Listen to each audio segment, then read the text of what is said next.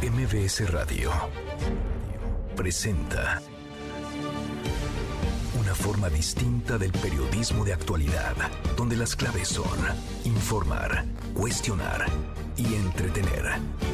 Manuel López San Martín en MBS Noticias.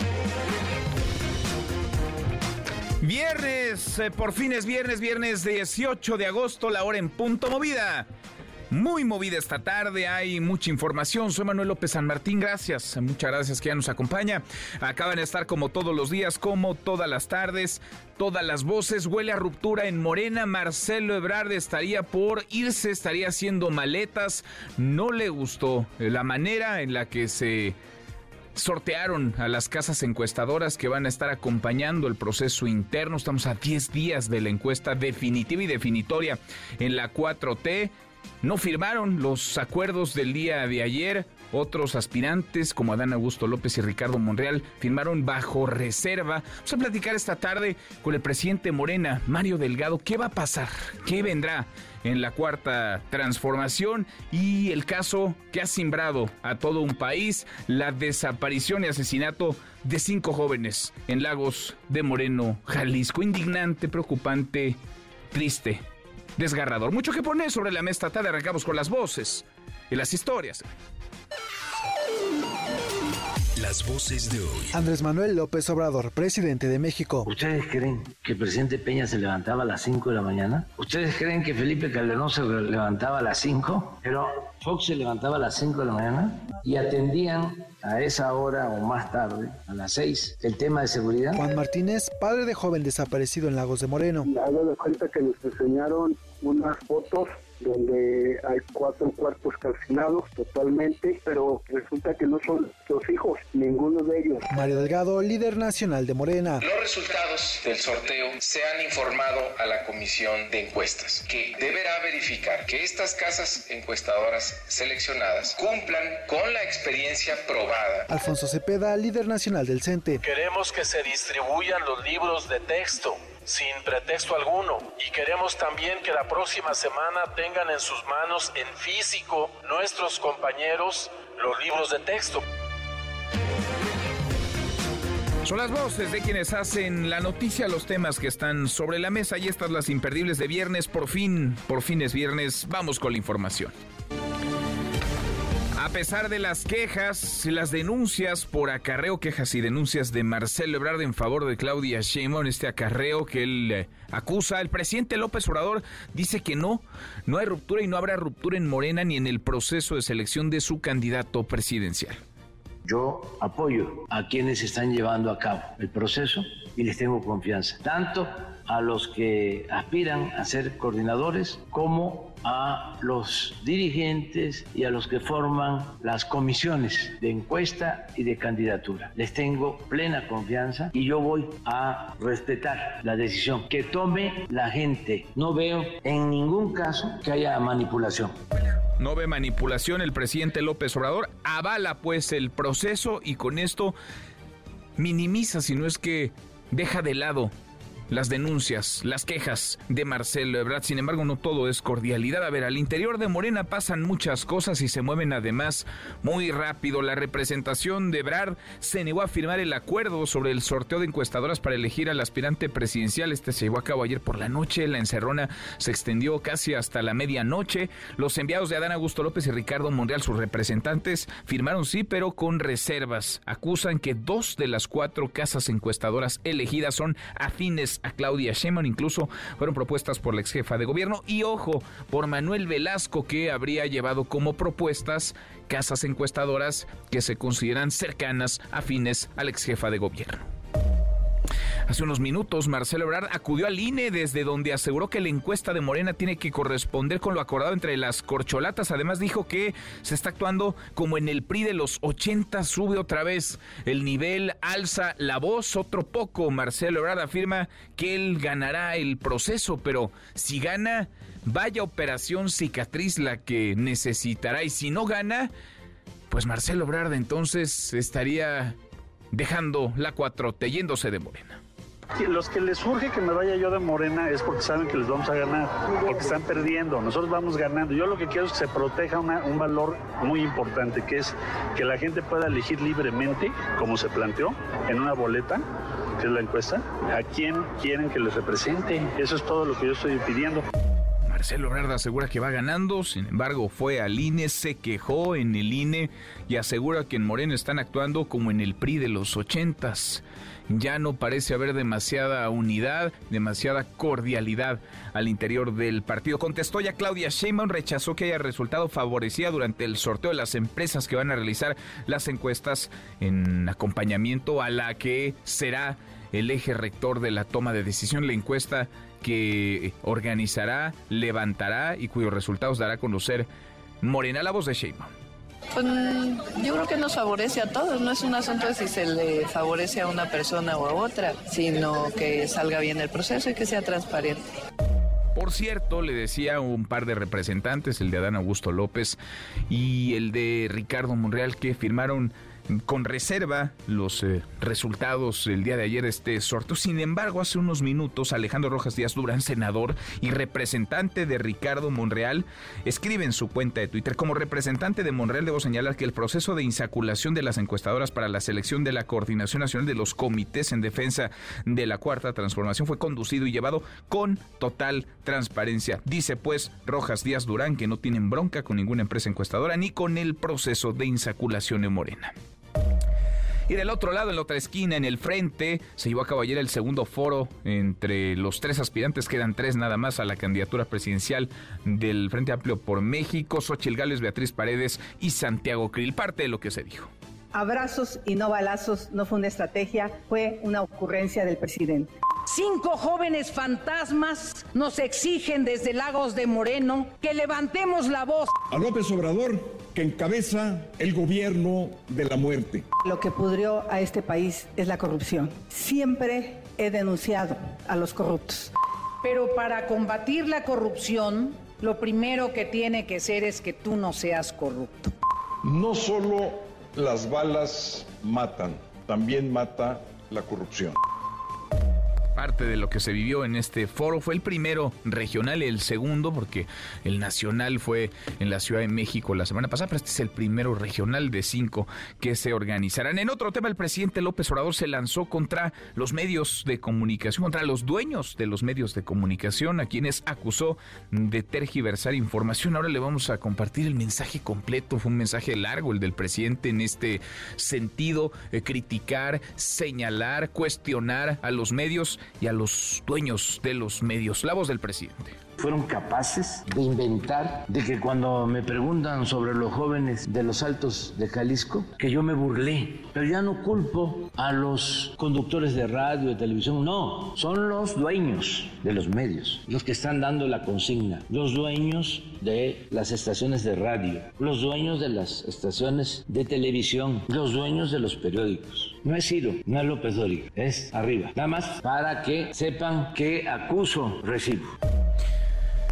Lo que dice el presidente son los dueños, lo dice, lo repite, insiste, para que sepan que acuso recibo. Le compartiré ahora el mensaje largo completo del presidente en este sentido, casi cinco minutos dedicados en la mañanera de hoy al tema. A propósito del presidente anunció que el próximo martes el Gabinete de Seguridad dará un informe sobre lo ocurrido con los cinco jóvenes desaparecidos en Lagos de Moreno, Jalisco, quienes dijo fueron posiblemente asesinados, un caso que indigna, un caso que duele, que agravia y que nos recuerda la indefensión en la que se encuentran, nos encontramos los mexicanos frente a los eh, criminales. Cinco jóvenes, todos entre 19 y 22 años, jóvenes felices, trabajadores, que fueron asesinados, les arrebataron la vida, no son un dato nada más, no son una cifra, tienen nombre, tienen historia, tenían sueños y tienen familias.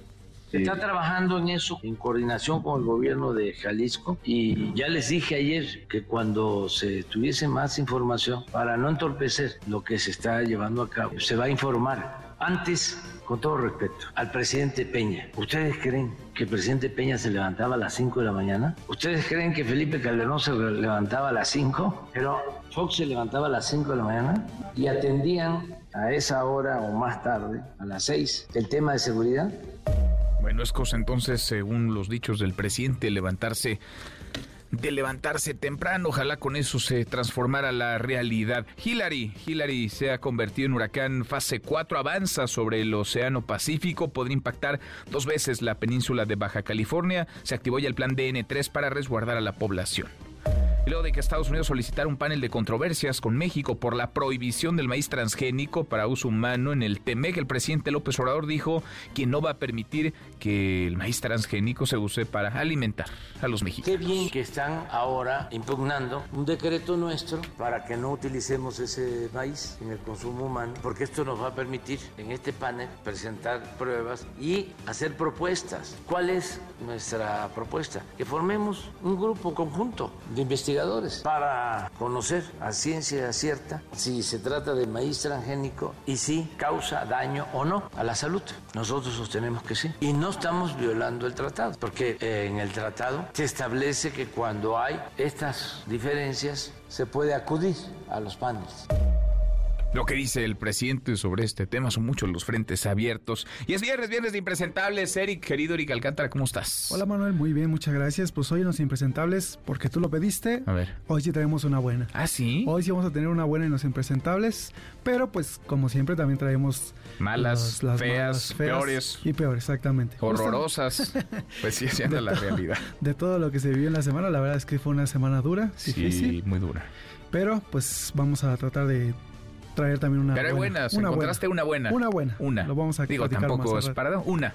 Con una. Con una tenemos. Vale. Gracias, Eric. Muchas gracias. Eric Alcántara, Nico, querido Nicolás Romay, ¿qué traes hoy en Deportes? Buenas tardes. Querido Manuel, ¿cómo estás? Me da mucho gusto saludarte. Hablaremos de la final del Mundial Femenil entre España e Inglaterra, pero también del regreso de la Liga MX. Por fin tenemos el fútbol mexicano de regreso después del papelón en la League's Cup. Así que de eso y más platicamos esta tarde. Por fin dices como si hubiéramos extrañado. En fin, ahora lo conversamos. Abrazo grande. Hasta aquí el resumen con lo más importante del día. La hora con 12.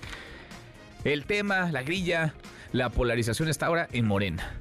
Todo el reflector apunta a la 4T y a los dichos que simbraron esta semana el tablero, el ajedrez de cara a 2024 en Marcelo Ebrard. Marcelo Ebrard que parece haber lanzado un ultimátum a unos días, estamos a 10 días de que comience a levantarse la encuesta en Morena, a 20 de que sepamos quién va a ser el candidato o la candidata presidencial. Ebrard, que habló esta semana de focos rojos, dijo que habrá un desastre, fue el término que utilizó, un desastre si no se permite a los ciudadanos elegir libremente al ganador de este proceso. En la dirigencia de Morena, pues no, no ha habido demasiado eco, demasiada respuesta, tampoco otros aspirantes se han sumado a estos dichos de Ebrard, parece quedarse a momentos es solo disminuido. El presidente López Obrador, no le da juego, él al contrario ve un proceso sano, apegado a la legalidad, a los acuerdos, conducido según lo planteado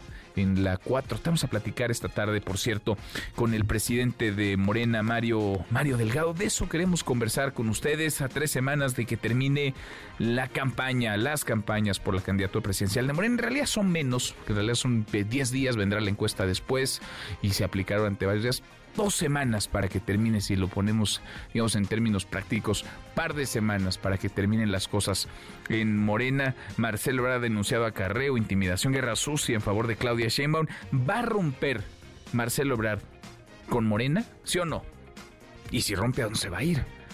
Seguramente que en Movimiento Ciudadano lo están esperando con los brazos abiertos, están viendo ahora la función con palomitas. ¿Qué dicen? Opina arroba Noticias, nuestro WhatsApp 5524-99125. Viene el teléfono en cabina 5166-1025. Mario Delgado habló de la selección, del sorteo, la insaculación para definir a las casas encuestadoras que van a estar acompañando la encuesta de Morena. Van a estar realizando mediciones espejo. Nora Bucio, Nora, ¿cómo estás? Buenas tardes. Manuel, te saludo con muchísimo gusto y de la misma forma el auditorio. Y después de casi cinco horas y media de este proceso interno, la Comisión Nacional de Elecciones realizó el proceso de selección de cuatro casas encuestadoras para la designación del coordinador de los comités de defensa de la Cuarta Transformación.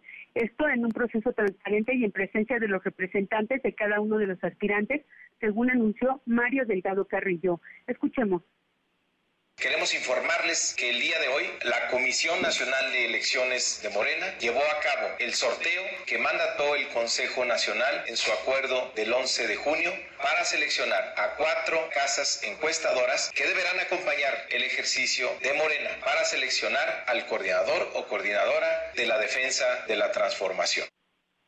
Explicó en un mensaje posterior a esta actividad privada que ayer la Comisión de Elecciones se reunió para aprobar el acuerdo de cómo se realizaría el sorteo. A los representantes de los aspirantes se les explicó el método de selección.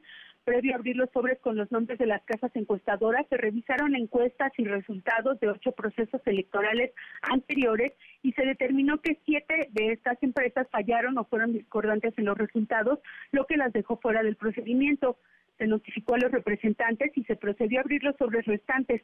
Se sacaron las boletas en orden de prelación y se seleccionó a cuatro empresas propuestas por un aspirante cada una.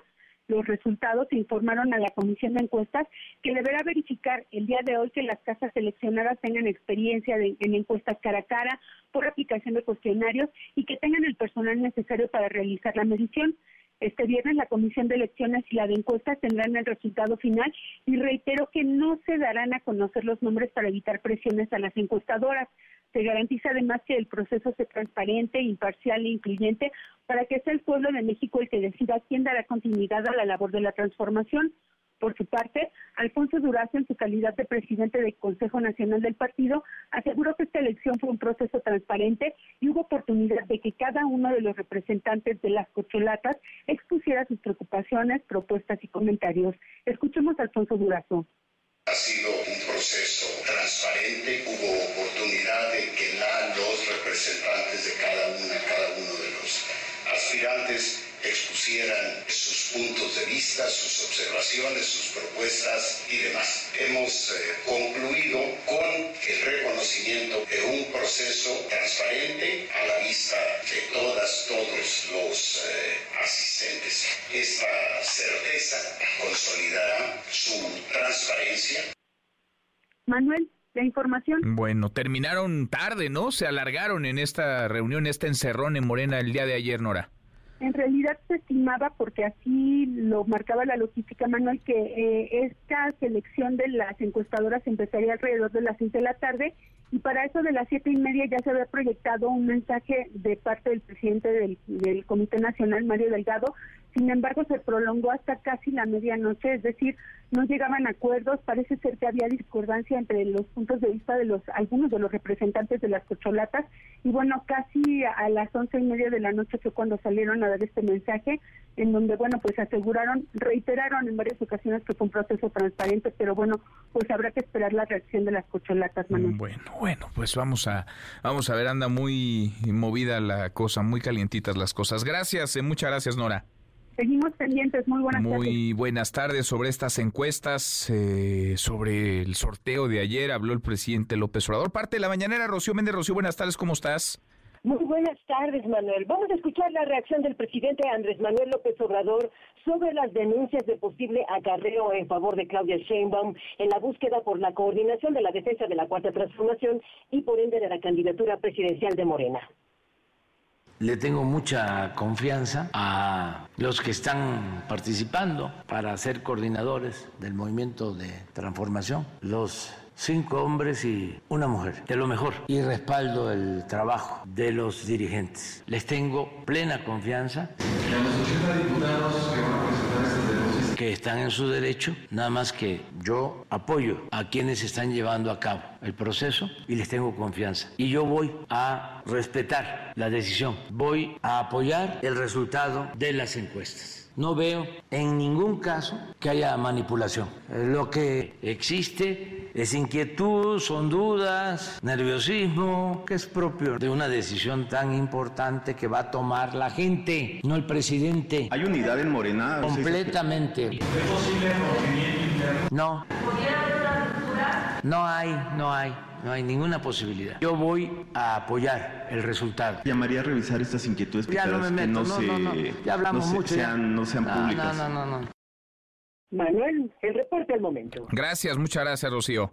Buenas tardes. Muy buenas tardes. No hay ninguna posibilidad de ruptura, dice el presidente López Obrador. Bueno, le está viendo una película distinta quizá, o sabe algo que nosotros ignoramos. No veo manipulación, asegura. Voy a respetar los resultados. Se está respaldando, pues, el proceso en Morena, o lo que es lo mismo, las palabras de Marcelo Ebrard no han encontrado hasta ahora, al menos eco, en Palacio y tan no han encontrado eco que Marcelo Ebrard fue al INE. Hatsiri Magallanes, Hatsiri, ¿cómo te va? Muy buenas tardes. Así es, Manuel, ¿qué tal? Pues básicamente se acaba de ir el aspirante presidencial Marcelo Ebrard, se fue ya de aquí del Instituto Nacional Electoral. Vino, vino justamente aquí a pagar una multa que le fue impuesta por el mismo instituto por presentar su plan Ángel de Seguridad. Esta multa fue por una cantidad de 10 mil pesos. Vamos a escuchar cómo lo explicó. El día de hoy estoy entregando el pago dirigida a la presidenta del Consejo General del INE de una medida de apremio de un expediente 268 diagonal 2023 que fue promovido en queja o en mi contra por el representante del Movimiento Ciudadano en virtud de que se me impone una multa por 10 mil pesos porque he estado compartiendo qué pienso sobre la seguridad pública en México, qué pienso sobre el futuro del sistema universal de salud, qué pienso sobre el pasaporte violeta y la casa violeta. Y bueno, tras lo anterior calificó este hecho como insólito, pero advierte que va a seguir presentando sus, eh, sus ideas de cara a esta contienda electoral, así que va a seguir haciendo su colchón, dijo. Y bueno, también se le cuestionó, por supuesto, en torno al sorteo que se presentó el día de ayer para elegir a las casas encuestadoras, y esto fue lo que respondió. Escuchamos. El día de ayer fue, me informó la senadora Malú Micher que fue muy largo el proceso y al final del día se decidió no suscribir esa acta hasta que no quede a plena satisfacción, pues en este caso de todos los que participamos. El día de hoy van a seguir en conversaciones para resolver que haya una adecuada representación. Nosotros, ¿por qué estamos inconformes o qué estaríamos inconformes? Revisar la elegibilidad de las encuestas, encuestadoras, mejor dicho, encuestadoras, para garantizar que las que estén allí, las que al final queden, que son cuatro, efectivamente cumplan todos los requisitos que se dijo que deberían de cumplir. Entonces, eso debe de quedar, yo estimo que el día de hoy. Y bueno, claro que se tienen que hacer encuestas nacionales, tienen que estar ajenas, dijo, a los errores o distorsiones que no sean correspondientes con los resultados, por eso no se firmó. También se le preguntó si alguna de sus propuestas, dos propuestas había quedado, dijo que ninguna, entonces eso es lo que van a ver en próximos días o próximas horas. También se le cuestionó si iba a haber alguna multa en contra de Ariadna Montiel por todos estos apoyos que se están repartiendo a nivel nacional. Dijo que ya esta multa se está eh, preparando justamente porque es parte de los acuerdos que habían quedado en el partido de Morena. Lo que acaba de ocurrir hace unos momentos, Manuel. Bueno, pues eh, las cosas están eh, todo menos calmadas en Morena, aunque el presidente, insisto, vea otra película, aunque diga que no hay manipulación y no existe riesgo de ruptura. La ruptura en los hechos la estamos atestiguando. Gracias. Muchas gracias, Hatsiri. Buenas tardes. Muy buenas tardes. En MBS Noticias, la opinión de Ezra Shabot. Ezra, querido Rashabot, qué gusto, qué gusto saludarte. Decía esta mañana el presidente López Obrador, lo acabamos de escuchar, que él respetará los resultados, que no ve manipulación, respalda pues el proceso en Morena, o lo que es lo mismo, pues no encontró eco Marcelo Ebrard, no al menos hasta ahora en Palacio Nacional. Fue ya al INE, alzado la voz en medios de comunicación, pero pues parece, parece que está haciendo las maletas. ¿Cómo ves las cosas, Ezra? Muy buenas tardes. Buenas tardes, Manuel. La hora de los cuchillos largos y las ideas cortas, diría yo. O sea, no es el momento de debatir ni posiciones ni nada, es el momento de sacar los cuchillos y comenzar finalmente pues a deshacerse de quien no quieres que esté en la contienda. Me queda claro en este momento que pues tanto el hecho de que en el tema de las encuestadoras quedaron cuatro, dos eran de las que supuestamente estaban vetadas porque pues eran parte o habían tenido contratos con el gobierno supongo de la Ciudad de México, no sabemos bien a bien, o simple y sencillamente no contaban con digamos las eh, la certeza de que habían tenido resultados positivos en, diagnosticar elecciones anteriores. Eh, esto, por supuesto, aunado a lo que ha sucedido en días anteriores donde Marcelo Ebrard simple y sencillamente pues termina por no creo que generar una ruptura hoy mismo ahí afuera del INE pues decía no no no yo no me voy a ir de Morena por supuesto pero lo que está haciendo es básicamente jugarse a la última línea, al último, a la última posibilidad de seguir compitiendo, porque definitivamente su cuestionamiento, su crítica es al presidente de la República es a la presidencia de la República, quien ha permitido desde Secretaría de Estado, fundamentalmente el bienestar, el apoyo a Claudia Sheinbaum. Lo dice y, y, por eso la presidenta, por eso es llamativo lo que dice el presidente. El presidente dice, no, a ver, todo está bien, acá hay unidad, estoy seguro que no va a haber ruptura, que todos acatarán los resultados. El proceso lo diseñó el presidente y hasta ahora no ve vicios, no ve favoritismos, no ve simulación, no ve acarreo como denuncia eh, Marcelo Me imagino eso, a ver, pensemos un escenario, me imagino que Marcelo Ebrard trató antes de salir a los medios a vociferar, trató de hablar con el presidente o trató de decirle a través de alguien, de un mensajero, lo que estaba ocurriendo, lo que estaba pasando, lo que él veía que estaba pasando al interior de Morena y tampoco ahí hubo oídos eh, receptivos. Parece que pues hay un dicho que dice el que quiere entender que entienda Marcelo Ebrard pues tendrá que entender que lo que le está diciendo el presidente es que haga lo que haga, pues de una u otra manera tiene que respetar la decisión final y que las cosas se están haciendo bien. El mensaje es muy claro, el mensaje y por eso incluso la, la ruptura o el estar subiéndole de tono Marcelo al límite es porque pues eh, no está en condiciones ni de aceptar lo que le dice el presidente, pero tampoco de rechazarlo. Mm. Es un momento de definición en donde, pues, eh, más allá de que Movimiento Ciudadano, e incluso los, este, los partidos de oposición, el Frente, por ahí, Alito ya le estaba diciendo que, por favor, ahí había, había lugar para él, y por otro lado Movimiento Ciudadano como tal. Lo cierto es que Marcelo Ebrard está en la encrucijada de su vida, de su vida política, ante seguir en estas condiciones y saber que ni las encuestas ni el dedo presidencial estarán de su lado, pero también sabiendo que lo que implica en este momento la propia ruptura es nadie puede pronosticar o el que te diga que sabe qué va a pasar es momento de decisión. Marcelo lo tiene en su cabeza y lo tiene finalmente que cambiar con su propio. Qué complicado, qué complicado, porque es al cuarto para la hora, Esra. Estamos a 10 días de la encuesta. La encuesta la comenzarán a aplicar el 28 de agosto. El 6 conoceríamos al ganador de la misma. Tantas veces dijo que no se iría de la 4T, que no rompería con el presidente López Obrador, que Marcelo Ebrard solito se puso, Esra, una camisa de fuerza, una camisa de fuerza difícil de sacudirse. Él se arrinconó, él se colocó en una esquina desde de la que es muy complicado ahora maniobrar. Si se va, quedará como lo que ha dicho una y otra vez que no es un traidor. Y si se queda, en las circunstancias actuales parece que le van a pasar por encima. Así es, se trata de lo que podemos llamar, pues ahora sí que eh, pues un callejón sin salida. Me queda claro que está en un callejón sin salida, en una definición o redefinición de su papel político. Ya ves que luego los políticos se tragan las palabras, pero eso sucede. Y del otro lado también, Manuel, del otro lado han comenzado también a salir los cuchillos. Me queda claro que pues hay una presión después del foro de ayer para que finalmente pues eh, Santiago Kini pudiese declinar en favor de Xochitl Ayer, escuchando, viendo el, el foro, quedaba claro que por un lado era Beatriz tratando de acercarse a Santiago, sino a un lado totalmente a, la propia eh, eh, Xochitl y los dos mensajes muy claros, ¿no? Hablar del tema de los negocios, de que la corrupción tiene que ser eh, combatida desde la propia experiencia personal, en una alusión muy clara a la acusación que se le hace a Xochitl Gálvez con respecto al tema de sus eh, negocios y la, su gestión en la movilidad, ¿no? Y al final creo que fue lo más claro que uno puede eh, finalmente eh, digamos, comprender es, Santiago, por favor, no te salgas.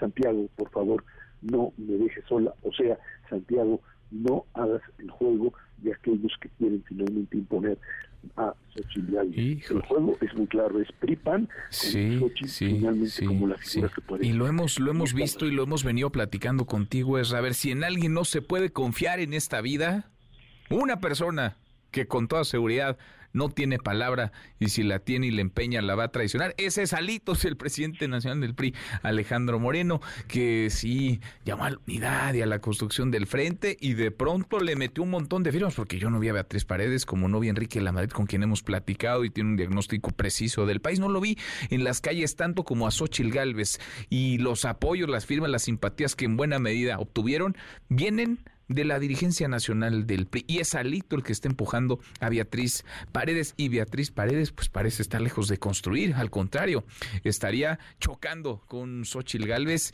y buscando la candidatura para ella. Y si no es por el frente, en una de esas, allá también hay ruptura y tenemos una candidata por el PAN y otra por el PRI. En fin. ahí están, ahí están las jugadas. Por, por cierto, va a estar moderando esa el siguiente foro. Ahí estaremos mañana. Mañana, es. Estaremos moderando a 11 de la mañana, será el siguiente foro, el foro dedicado básicamente a desarrollo económico y sustentabilidad, a ver si hay más chance de intervenir y de pues hacer de eso un verdadero debate. Yo entiendo que no, ya sé que no se puede, que está prohibido, que todo lo que tú quieras, pero bueno, pues se trata finalmente de que los políticos asuman su responsabilidad en este momento. pues, pues sí, son tiempos de, de definiciones. Es 11 de la madrugada entonces, para ti. Nosotros, nosotros despertamos temprano, pero para ti 11 de la madrugada. Ahí estaremos. Abrazo grande, gracias. Gracias, hasta luego, bye. Ese es Chabot, así las cosas en el eh, frente y así también en la 4T de pronóstico reservado. Agarre más palomitas porque el espectáculo, la función apenas va arrancando. La hora con 30, pausa, volvemos, volvemos, hay más. Siga a Manuel López San Martín en redes sociales. Twitter, Facebook y TikTok. M. López San Martín. Continúa con la información con Manuel López San Martín en MBS Noticias. MBS Noticias con Manuel López San Martín. Continuamos. Seguimos, cruzamos la media ya la hora con 33. Se llamó la atención hoy en la mañanera del presidente López Obrador. Vaya, pasan muchas cosas, pero particularmente hoy llamó la atención un eh, momento que tomó el presidente que no fue breve, al contrario, se explayó. Un momento en el que criticó a los medios de comunicación. Usted podrá decir, bueno, pues eso es todo menos nota. El presidente suele contrastar con periodistas, con medios, criticarlos, eh, incluso diríamos atacarlos, pero hoy, hoy fue diferente porque hoy el presidente se lanzó contra los dueños de los medios de comunicación y acusó a algunos de tergiversar información, todo esto a raíz de los hechos trágicos ocurridos en Lagos de Moreno, Jalisco, la desaparición y muerte, el asesinato de cinco jóvenes, cinco chicos de entre 19 y 22 años. Este es el mensaje, este es el momento de la mañanera de hoy, la mañanera dedicada en este segmento al menos a criticar, a atacar a los medios, a los medios de comunicación y a los propietarios de los mismos.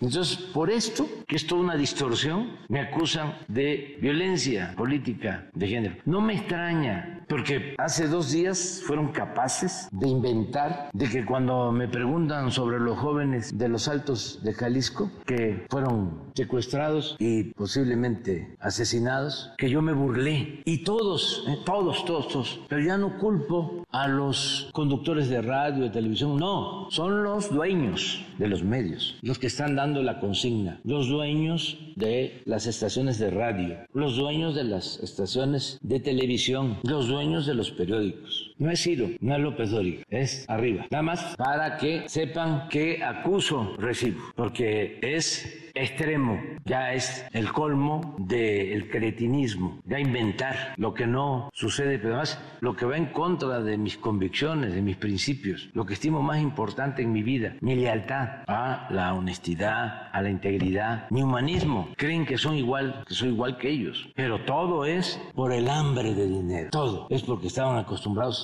a robar, a saquear, y eran empleados los presidentes de ellos, peleles. Entonces, como ya no pueden robar, saquear, ya no tienen el privilegio de mandar, están molestos. Nada más que se olvidan que yo vengo de luchar en contra de poderosos, que vengo de luchar durante muchos años en contra de la prepotencia y de los corruptos, y que no voy a dar ni un paso atrás, pero menos ahora, que ya me falta muy poco para cerrar mi ciclo. Si no, me eché para atrás cuando luchaba la intemperie a campo abierto y me faltaba muchísimo. Pues ahora, ¿cómo me van a someter? No, no, no, no, acepto el desafío.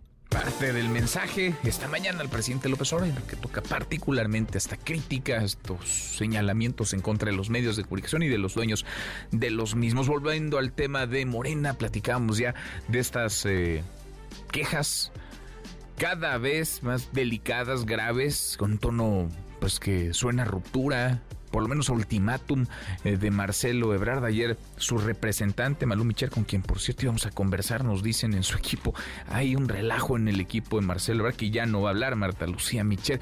Están cambiando las señales constantemente y eso visibiliza, denota que la estrategia no solamente es cambiante, sino que quizá no la hay, no existe. En fin, así andan las cosas en ese cuartel. Mucho eh, nerviosismo. Hoy el presidente decía el proceso al interior de Morena ha sido pulcro, transparente, confío en los resultados, confío en que no habrá ruptura. Vaya, en otras palabras, los dichos de Marcelo Ebrard no han encontrado eco en Palacio Nacional, no han encontrado cobijo en el presidente López Obrador. No firmó la representante de Marcelo Ebrard en el sorteo ayer, en esta insaculación, no firmó, eh, digamos, eh, de estar conforme, de acuerdo con el mecanismo utilizado con las encuestadoras, las casas encuestadoras que van a realizar mediciones espejo a la encuesta de Morena. Y entendemos que hubo un par de representantes el de Adán Augusto López y también el senador Alejandro Rojas Díaz Durán de Ricardo Monreal que firmaron bajo eh, reserva. Sin embargo, eh, leíamos un mensaje hace unos minutos en la cuenta de Twitter del senador Rojas Díaz Durán en donde básicamente lo que dice es que no tienen bronca con ninguna empresa encuestadora ni con el proceso de insaculación en Morena. Fue conducido, escribió y llevado con total transparencia. Le agradezco estos minutos al senador Alejandro Rojas Díaz Durán, representante de Ricardo Monreal en este proceso, el de la 4T. Alejandro, gracias, senador. ¿Cómo estás? Buenas tardes. Buenas tardes, Manuel. Gusto en saludarte a ti y a tu auditorio. Igualmente, gracias, como siempre, gusto en escucharte. Entonces, eh, ¿Qué pasó? ¿Están de acuerdo? ¿No están de acuerdo? Eh, ¿Firmaron bajo eh, reserva? ¿No firmaron bajo reserva? ¿Cómo viste el proceso de insaculación ayer? Bueno, el proceso de insaculación, como hemos dicho, fue transparente porque fue en una urna transparente. Se colocaron ahí las 10 encuestadoras que propusimos cinco aspirantes porque Noroña no propuso ninguno, ninguna encuestadora. Entonces, de las 10 fue el proceso transparente porque se eligieron por sorteo y, la insaculación la hizo un notario público. O sea, ese proceso fue totalmente transparente. Y efectivamente nosotros no tenemos ningún veto en particular con ninguna empresa encuestadora. Lo que alertamos ayer, y esa es la reserva, es la reserva eh, en función de que todavía la Comisión Nacional de Encuestas y la Comisión Nacional de Elecciones tiene que revisar el criterio de ponderación si las empresas encuestadoras cumplen con la calidad técnica y también con la experiencia de campo, ¿no? Para poder hacer las encuestas espejo. Y también hay un criterio que está en el acuerdo del Consejo Nacional que refiere que las empresas encuestadoras que sean seleccionadas deben ser empresas prestigiadas, profesionales, serias. Es decir, que aquellas empresas encuestadoras que en sus últimas mediciones en elecciones hayan sido muy este contrastantes con los resultados finales, pues el criterio que se tomó para descalificar a siete primero, este, también se utilizará para aquellas que tengan márgenes de error de menos cinco o más cinco, porque nosotros, como representantes de Monreal, vemos que va a ser muy disputada esta elección. Y por lo tanto, sí importa mucho la calidad técnica de las encuestas o de las casas encuestadoras. Por eso la reserva de que el, que el partido, su Consejo Nacional, la dirigencia nacional y los órganos de nuestro movimiento este, tengan la sensibilidad política para construir los acuerdos que son necesarios en esta etapa final, pues para llegar juntos al proceso y que quien surja electo surja o este, con la legitimidad democrática y popular que se requiere para enfrentar eh, con éxito el desafío del 2024. Ahora, todos firmaron la convocatoria, los seis aspirantes a la candidatura presidencial, todos, digamos, estuvieron de acuerdo en los términos. Esta semana escuchamos a Marcelo Obrar lanzar una especie de ultimátum y su representante, entiendo, Malú Michel, senadora, no firmó, no estuvo de acuerdo y Marcelo Obrar dice que deben corregirse cosas, pero que no se va, que no se irá de Morena. ¿Ve riesgos tú para la unidad? Al interior del partido si no están de acuerdo todos, si no firman los seis de conformidad con las casas encuestadoras que van a estar participando en estas mediciones espejo, senador? Nosotros eh, ayer lo dijimos y por eso también nuestro posicionamiento de ayer en la mesa fue que todos los reclamos y todas las preocupaciones y observaciones de todos los aspirantes, tanto de Adán Augusto López, de Gerardo Fernández Noroña, del propio Ricardo Monreal, ¿verdad? De Marcelo, incluido también los de Claudia, que, que también señala sus temas, este, tienen que ser valorados, tienen que ser atendidos, todos, ¿no? Y que nosotros estamos por equilibrar y por, por tratar de que también al interior de Morena, si nuestro proyecto es la reconciliación nacional de todos los mexicanos, pues ahora sí que el buen juez por su casa empieza, ¿no? Por una reconciliación interna y por eso te anticipo en tu programa, Manuel, y te agradezco la oportunidad de platicar con ustedes para informarles que estamos decidiendo algo que vamos a proponer en, en breve este, para contribuir a eso este, en el proceso y estamos vamos a a redactar ya, estoy en, eso en estos minutos y te ofrezco enviártela a la brevedad, uh lo le vamos a comunicarle al Consejo Nacional de Morena y a la, dirigencia nacional de nuestro partido este, una decisión que, que estamos ahorita ponderando y que en unos minutos más seguramente saldremos al aire. Pero yo creo que con esa aportación podemos ir este pavimentando en términos de unidad eh, el proceso. a ver, a ver, eh, es muy relevante lo que nos dice, senador, y ahora nos vas a dejar en, nos vas a dejar con la duda, nos vas a dejar en ascuas, a ver, ¿en, en cuánto tiempo lo van a decir o, o, en cuánto tiempo van a terminar de ponderar? ¿Se me hace una decisión que ya tomaron y nomás van a comunicar al rato o, o cómo están las cosas? No, estamos ponderando una, una decisión, estamos en equipo, somos un equipo, Ahorita yo me salí de la reunión precisamente para tomar tu llamada. Gracias. Pero te ofrezco que en unos minutos, en cuanto ya está la decisión absoluta, este, aquí con el equipo y con, con nuestro este, aspirante Ricardo Monreal, se los comunicaré a ustedes. Bueno, en cuanto hacemos el compromiso, entonces hablamos en cuanto terminen esa reunión. Sí, por supuesto. Yo, este, si quieres, denme unos 15 minutos. 15 minutos.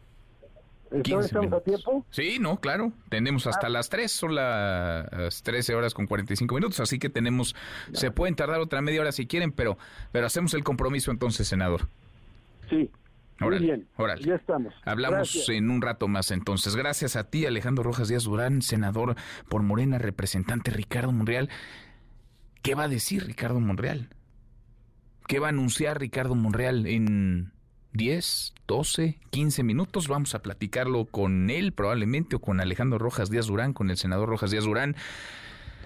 En fin, están movidas, muy movidas las cosas.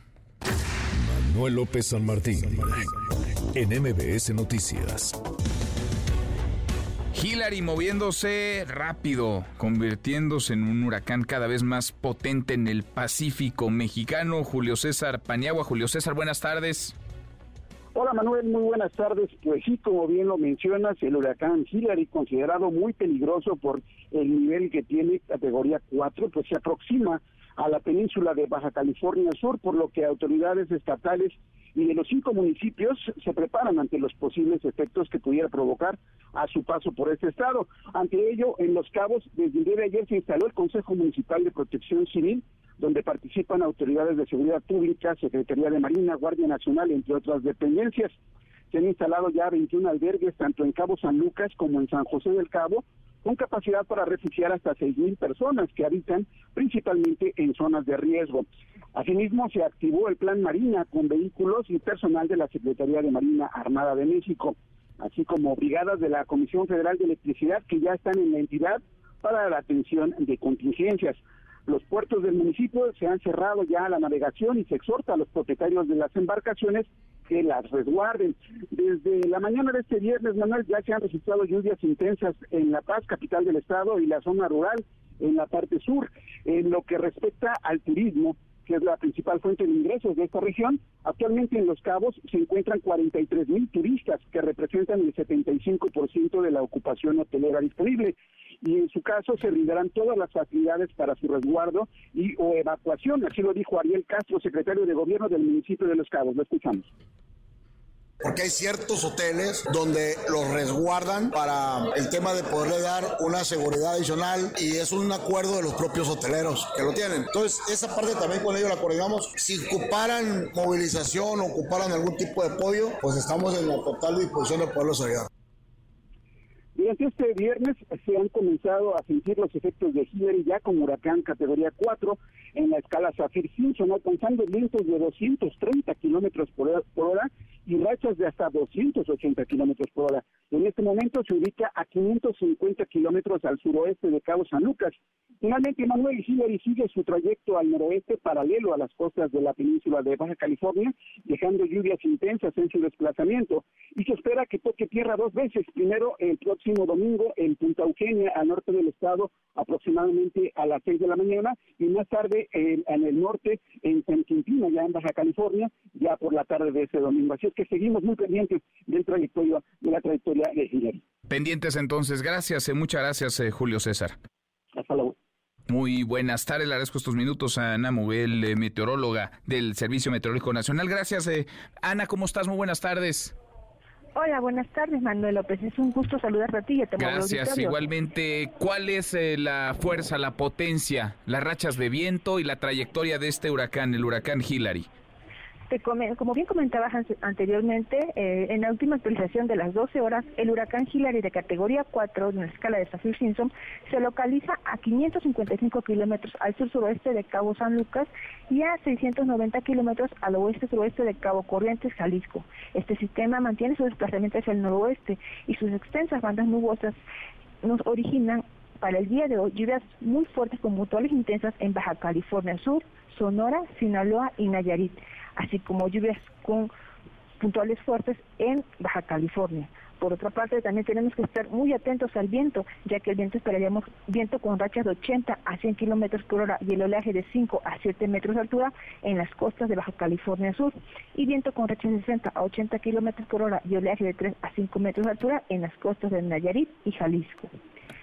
Interesante. Entonces, eh, esa es la trayectoria y ese eh, la potencia, la potencia de este de este huracán, de este meteoro. ¿Cuál es la recomendación para las eh, personas que nos están escuchando en alguna de estas entidades por donde pasará, en donde podría tocar tierra, pero además donde va a dejar mucha agua, porque de pronto hay quienes se pueden confiar y decir es que acá no va a tocar tierra, no va a impactar directamente, pero va dejando mucha agua en el en el camino este huracán.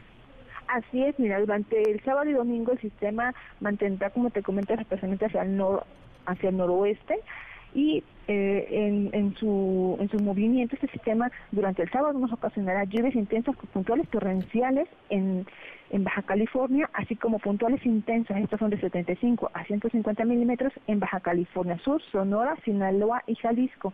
El viento que esperaríamos también son viento con rachas de 120 a 150 kilómetros por hora y el oleaje de 8 a 10 metros de altura en la costa oeste de Baja California Sur y viento con rachas de 80 a 100 kilómetros por hora de 5 y oleaje de 5 a 7 metros en la costa de Baja California Sur, en la costa este, perdón, de Baja California Sur y la costa este y oeste de Baja California, así como en costa de Sinaloa y Sonora. Pues eh, te, te también que este como mencionaba tu compañero durante el domingo, Esperaríamos que el sistema pase muy cerca de Punta Eugenia. Bien.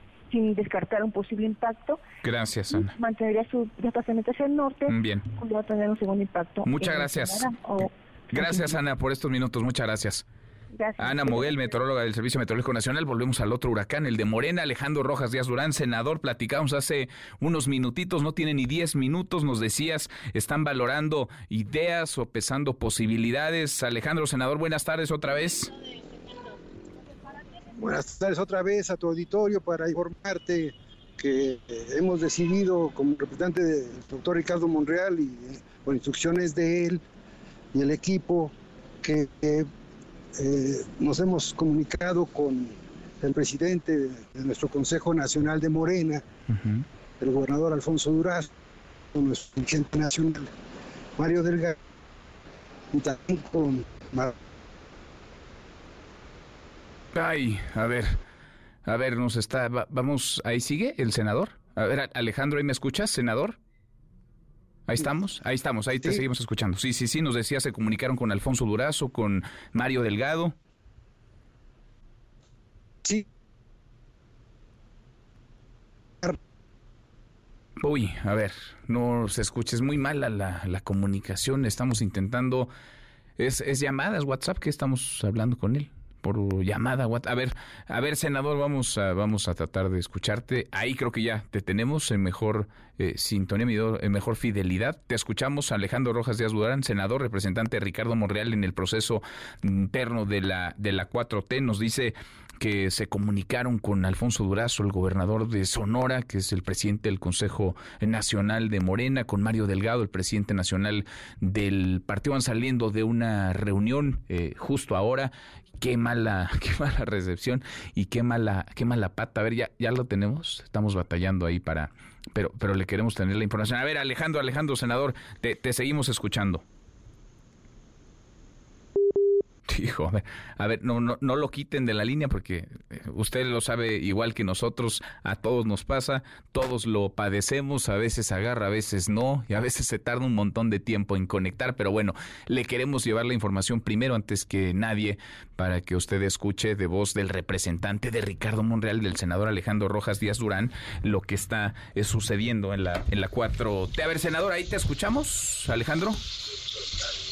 Sí, yo sí los escucho. Muy bien, te oímos. Es que está mal mi teléfono. A ver, te escuchamos. Este, a ver, les decía yo que por instrucciones del doctor Ricardo Monreal y, y nosotros hemos dialogado y hemos decidido, y ya lo hemos informado al presidente del Consejo Nacional de nuestro movimiento, el gobernador Alfonso Durazo, y también a nuestro dirigente nacional, Mario Delgado, estamos dispuestos a que eh, la empresa encuestadora que resultó sorteada y que nos favoreció en el sorteo entre una de las cuatro que van a hacer las encuestas espejo, este, sea sustituida para que en orden de prelación la que le correspondería a la que propuso la representante de Marcelo Ebrard, que es la senadora Malú Micher, esa sea la que por prelación eh, ocupe el lugar correspondiente para que eh, la encuestadora que propuso se incorpore a las cuatro mm. empresas encuestadoras, a fin de que todos participemos y que contribuyamos a que la legitimidad democrática y popular de la decisión sea la, la de mayor alcance. Eso es la contribución que queremos hacer en este momento. Me parece que todos tenemos que contribuir y también nuestro partido, la dirigencia, todos los aspirantes, hacer todo lo necesario para eh, agotar todas las vías para que vayamos en unidad y que eh, salgamos muy bien de este proceso. Es decir, eh, déjame ver si lo entendemos bien, propone Ricardo Monreal, ustedes, su equipo, que en aras de la unidad cedan el espacio de la encuesta que ustedes propusieron y resultó sorteada, le cedan el espacio a Marcelo Obrar para que él, digamos, ponga, proponga una casa encuestadora que acompañaría la medición que realizaría la Comisión de Encuestas de Morena. Ya las propuso y salieron sorteadas para que nuestro público, tu público, este, entienda perfectamente qué pasó ayer. Se metieron a, una urna transparente las 10 casas encuestadoras que propusimos los cinco aspirantes y de esas resultaron las cuatro primeras eh, electas en sorteo y ninguna de ellas fueron las que propuso Marcelo Ebrard. Por lo tanto, una sí fue nuestra, otra fue de Adán Augusto, una de Claudia y otra de, Manuel Velasco. Por lo que nosotros hemos decidido en orden de prelación, la quinta, la sexta, la séptima y la octava, eh, en prelación le correspondería a la octava porque eh, las otras encuestadoras estarían eh, ocupando el lugar que de, las cuales ya unas tienen una propuesta, es decir, ninguno de los aspirantes puede tener en las cuatro propuestas dos, ¿verdad? Entonces tendríamos uno cada uno, ¿verdad?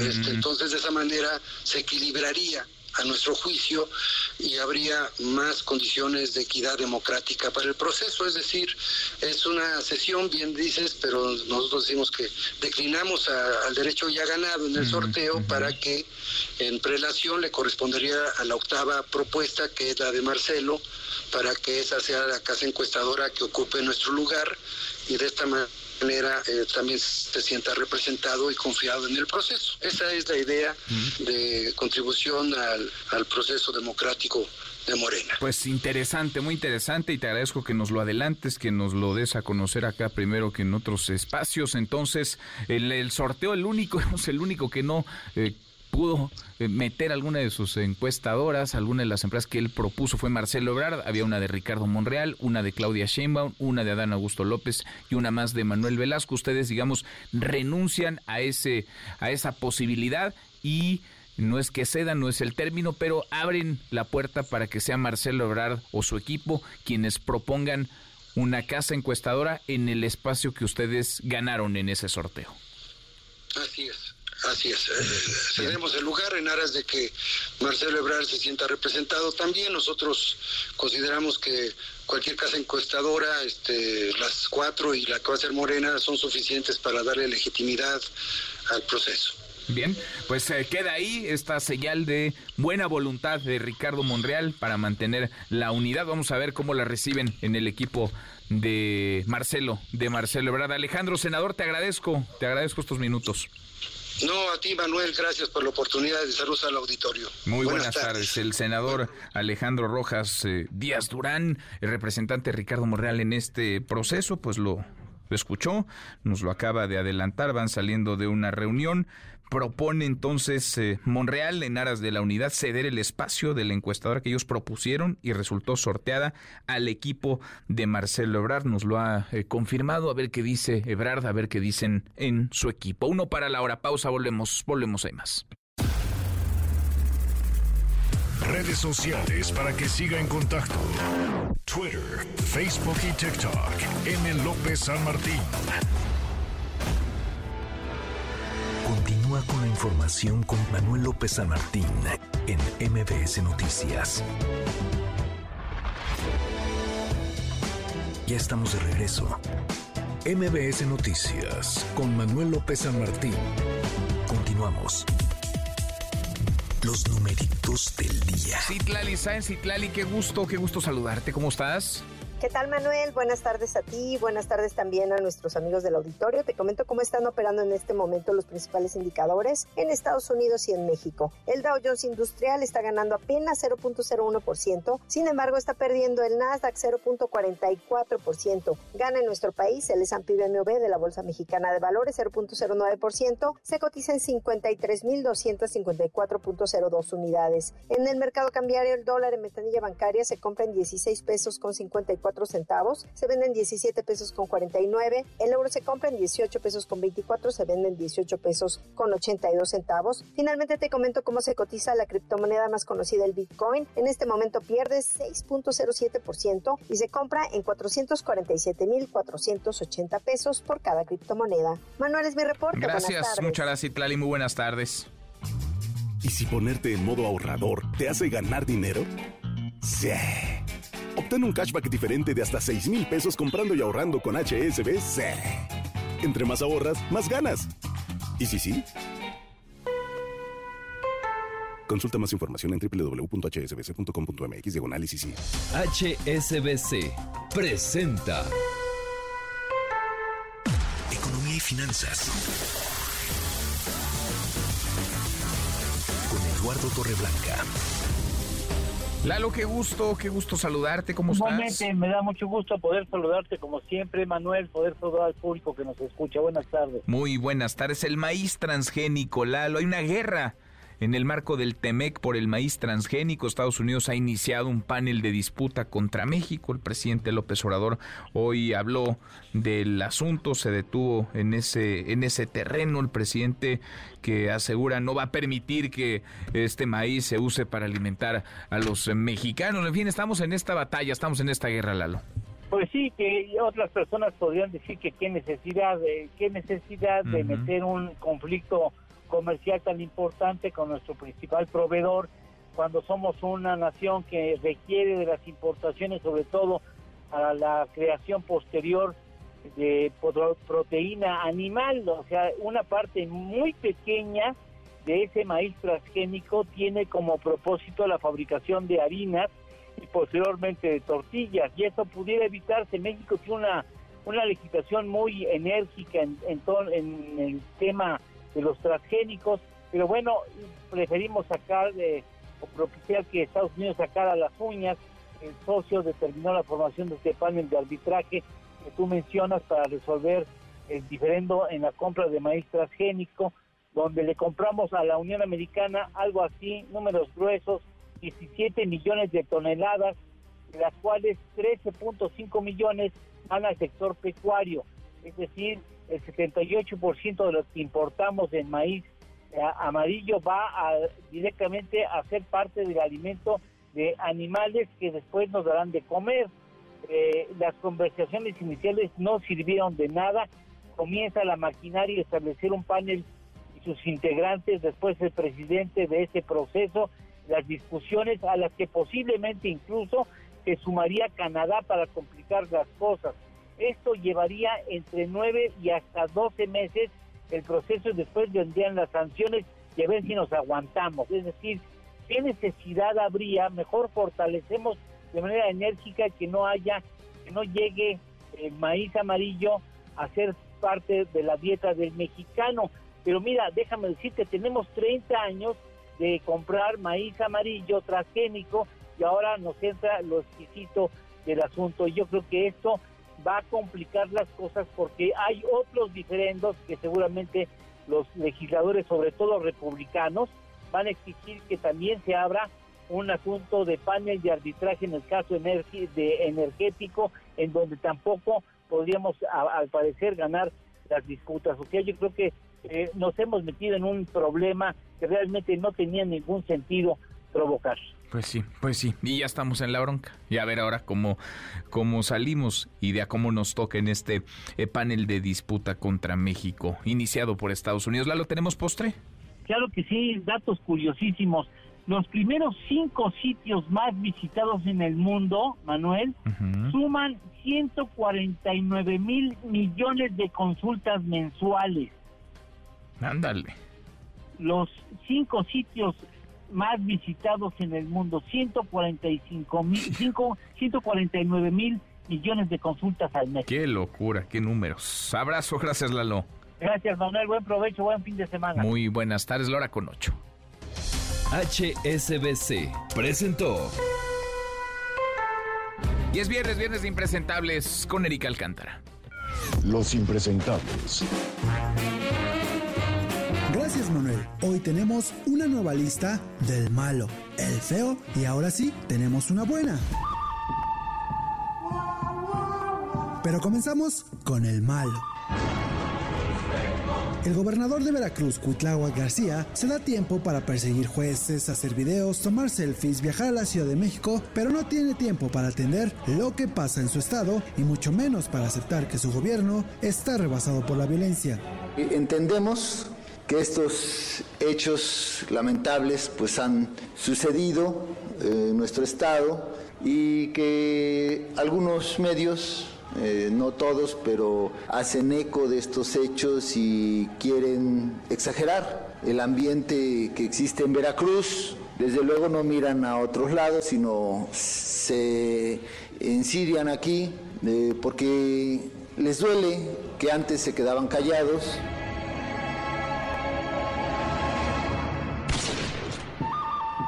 Lo feo es la pérdida que sufrió Lord Molécula. Sí, se le perdió la dignidad si es que alguna vez la tuvo.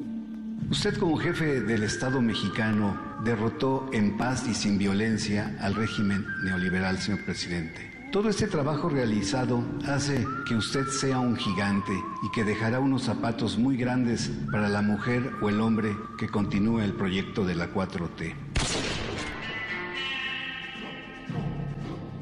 Y la buena, la diputada Adela Ramos, la única legisladora de Morena que alzó la voz contra los indefendibles libros de texto gratuitos.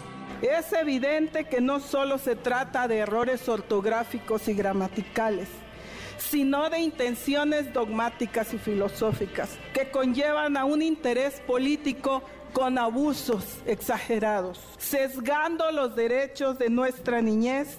Es de exigencia pública revisar los libros de texto en su totalidad y de fondo, sin simulaciones ni omisiones, mucho menos justificaciones burdas de los errores, llamarlos como áreas de oportunidad.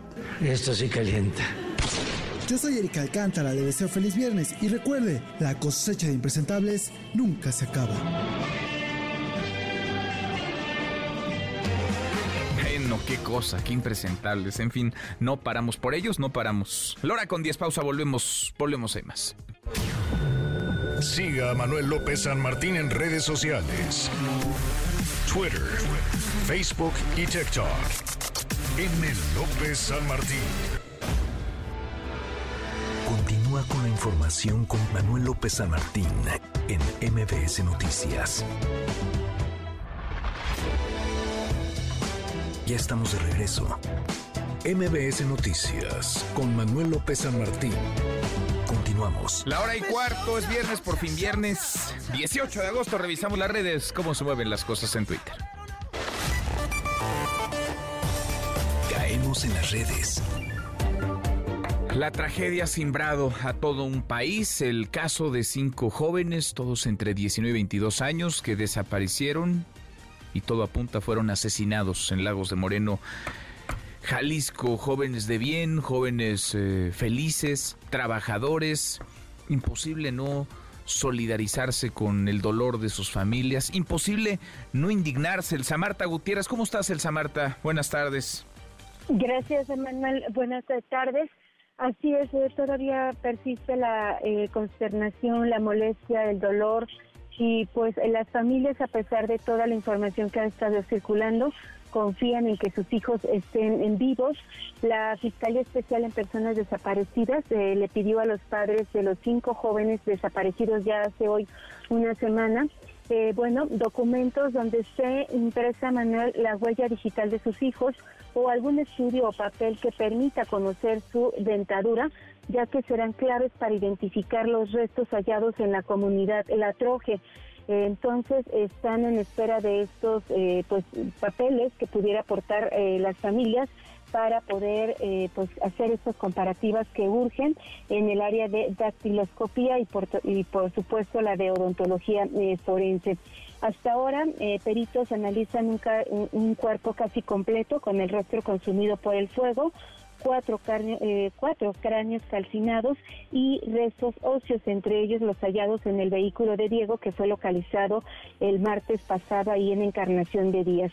Sin embargo, Manuel, el señor Juan Martínez, que es padre de Jaime, declaró que lo encontrado por los policías municipales del agua y en la Troje no son restos que corresponderían a su hijo y amigos. Aquí lo que explica el propio señor Juan Martínez. Hago de cuenta que nos enseñaron unas fotos donde hay cuatro cuerpos calcinados totalmente, pero resulta que no son los hijos, ninguno de ellos porque haga de cuenta que nosotros los conocemos, una de las partes es que se enseñaron dentaduras, que se enseñaron una placa de, de, fierro, la que les ponen a las personas cuando se quiebran y les ponen tornillos, cosas que uno de los muchachos que los quedaban congénitos, aunque sean deportistas, gracias a Dios no se han quebrado nada, entonces no no no concuerdan con nuestros hijos y eso nos da un aliento para seguir buscando. Ahí está la voz del señor Juan Martínez. No obstante, dijo que la autoridad muy amablemente les informó que se les hayan los estudios correspondientes para descartar que se trataran de los restos de Uriel, Diego, Roberto, Dante y Jaime. Mientras eh, Manuel los muebles asegurados por la Fiscalía del Estado no están resguardados por ninguna autoridad, ni la bodega de la Troje, ni tampoco la finca en obra negra de la colonia Orilla del Agua, que es la que fue usada para tomar una fotografía y video de las, eh, de las víctimas. De hecho, eh, la última construcción te podría comentar que consta de tres cuartos. El del medio fue donde presuntamente grabaron video y hay mensajes escritos en la pared, entre ellos bienvenidos MZ. En el, inter en el exterior fue tomada la fotografía, pero ya borraron la figura roja que aparecía en la pared. Además, ahí en el área que fue intervenida por la autoridad, todavía pudimos apreciar eh, guantes quirúrgicos tirados, piedras con manchas de sangre y objetos personales como una pulsera de bisutería. Eh, de acuerdo con el portal oficial que tiene aquí el gobierno de Jalisco sobre víctimas de desaparición, en Lagos de Moreno se han registrado 514 desapariciones hasta el 31 de julio. Vamos a escuchar la voz de un empleado que entrevisté ahí en un taller automotriz.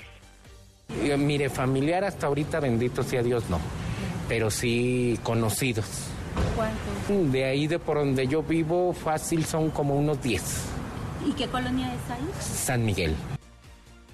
Ahí está, eh, Manuel, la colonia San Miguel, San Miguel justo, justo donde desaparecieron estos eh, jóvenes que aún no han sido localizados. El gobernador del estado ya tuvo contacto vía telefónica con un solo papá de las víctimas y bueno, ayer reiteró a través de una gira que hizo que no se doblegará ante grupos delincuenciales, pero lo cierto es que la población vive con miedo y tampoco han detenido a ninguna persona involucrada precisamente en la desaparición de estos jóvenes que tenían o tienen entre 19 y 22 años de edad, Manuel. Qué cosa, sí es un drama por donde se le vea. Un drama que además exhibe otros muchos, como la indolencia de las autoridades, la torpeza en la investigación de miles, de decenas de miles de desaparecidos en nuestro país. Gracias, Elsa Marta, muchas gracias. Por supuesto, buenas tardes. Muy buenas tardes, no soltamos ese caso que, insisto, ha simbrado a toda una sociedad, una que está ya acostumbrada al horror, una a la que ya pocas cosas pueden sorprender. En la mañanera del presidente, pues parece que las palabras de Marcelo Ebrard no han encontrado eco. Ebrard se quejó esta semana, lanzó un ultimátum de acarreo, de simulación, de encuestas para favorecer a Claudia Sheinbaum, de mano negra, de una intromisión ilegal de la Secretaría del Bienestar, pero el presidente está viendo otra película. Para el presidente López Obrador, el proceso interno, el proceso de la 4T, es prácticamente pulcro. Él dice que apoyará completamente a quien esté llevando el proceso, a quien gane el proceso y que no ve visos de ruptura. La voz del presidente. Yo apoyo a quienes están llevando a cabo el proceso y les tengo confianza, tanto a los que aspiran a ser coordinadores como a los dirigentes y a los que forman las comisiones de encuesta y de candidatura. Les tengo plena confianza y yo voy a respetar la decisión que tome la gente. No veo en ningún caso que haya manipulación. No veo, más claro ni el agua, dice el presidente no veo en ningún caso que haya manipulación. Le agradezco estos minutos al presidente de Morena, vaya que han sido días eh, movidos. Mario Delgado, Mario, gracias, ¿cómo estás? Muy bien, Manuel, ¿tú cómo estás? Buenas tardes. Bien, muy bien, eh, pues eh, también movido, pero menos que ustedes, que ayer se desvelaron, veíamos este mensaje, ya escuchábamos un fragmento de lo que tú dijiste, este sorteo que se llevó a cabo para elegir a las casas encuestadoras que van a aplicar mediciones espejo, si entendemos bien, a la encuesta que va a realizar Morena a partir del próximo 28 de agosto y de la cual emanará el ganador de este, de este proceso, Mario. Así es, Manuel. Ayer tuvimos el sorteo que nos mandató el Consejo Nacional a hacerlo. Las eh, encuestadoras que se sortearon fueron propuestas por los mismos aspirantes. Cuando se registraron nos entregaron un sobre cerrado, lacrado, firmado por ellos Ayer los abrimos, no, nosotros no conocíamos qué encuestadoras iban a proponer. Eh, previamente la comisión fijó un criterio respecto a lo que dijo el Consejo Nacional de que no podían ser firmas encuestadoras en procesos electorales recientes hubieran presentado resultados distorsionados o manifiestamente discordantes. Eh, revisamos el todo 2022 y todo 2023, todas las encuestas publicadas, y establecimos el criterio de manifiestamente discordantes o distorsionados como puestos, es decir, aquellas encuestas que dieron ganador a alguien que no ganó. Eh, eliminamos a siete empresas, se los dijimos antes de abrir los sobres. Ellos eh, eh, manifestaron que les parecía insuficiente el criterio, que tenía que ampliarse el criterio para dejar a más casas encuestadoras fuera. Pero bueno, nosotros necesitamos algo que diera certeza. Abrimos los sobres, se, sortearon se hicieron papelitos, se metieron en una urna transparente, se hizo un sorteo eh, para tener un orden de prelación del 1 al 10 y pusimos la regla de que ningún aspirante podía llevarse dos encuestadoras. Queríamos cuatro encuestadoras diferentes de cuatro aspirantes diferentes.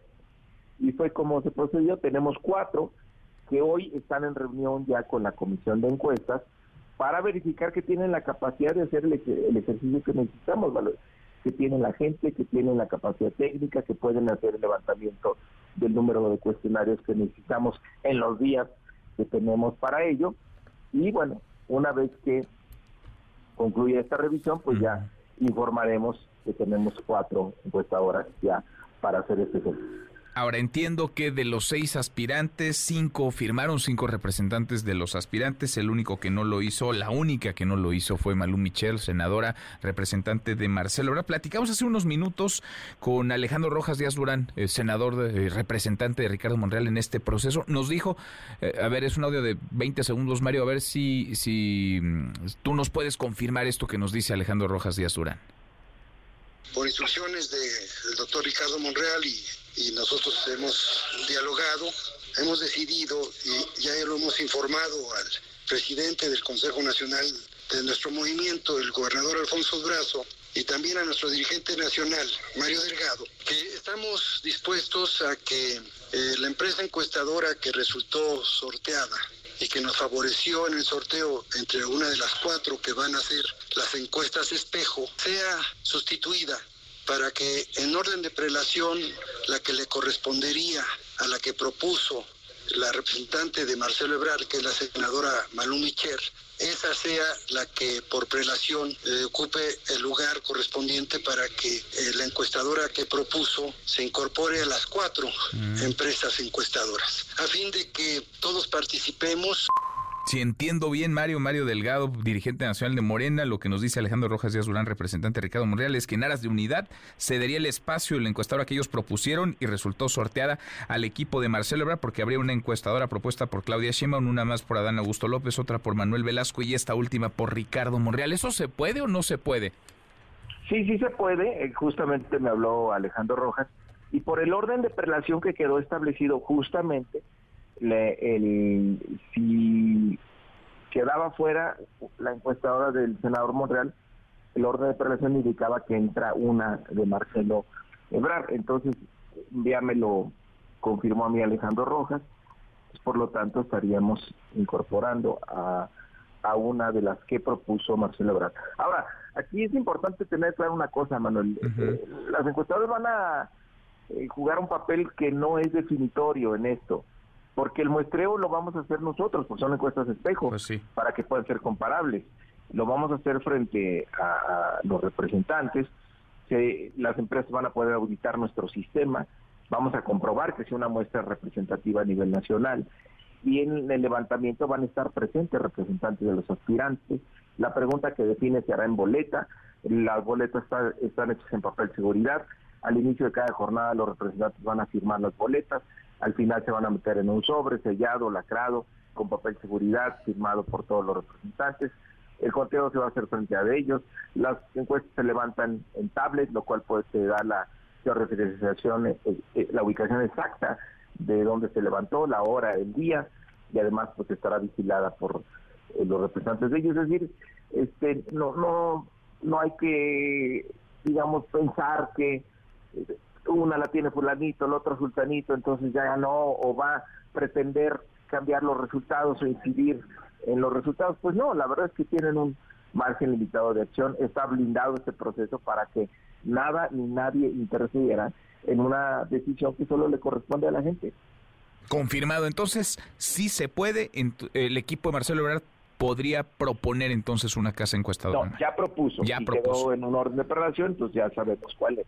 Ok, entonces podría ocupar, digamos, ese espacio el que dejó eh, Ricardo Monreal. Es importante esto que dices, porque, a ver, las casas encuestadoras van a realizar mediciones espejo a la encuesta que llevará a cabo Morena. Es decir, los resultados, pues más o menos tendrían que ser los mismos, ¿no? Sería raro que una casa encuestadora diera por ganador a alguno y otras tres dieran por ganador a otro o a otra. Sí, no, no, no nunca nos ha salido así. ¿no? Si lo haces bien, con transparencia, con profesionalismo, no las digamos las leyes de estadística te dicen que saldrá saldrá eh, congruente dentro de los márgenes de error. Bien, pues eh, suerte, estamos a 10 a 10 días. ¿Tú ves eh, visos de, de ruptura? ¿Ves todavía sólida No, la unidad en Morena, Mario?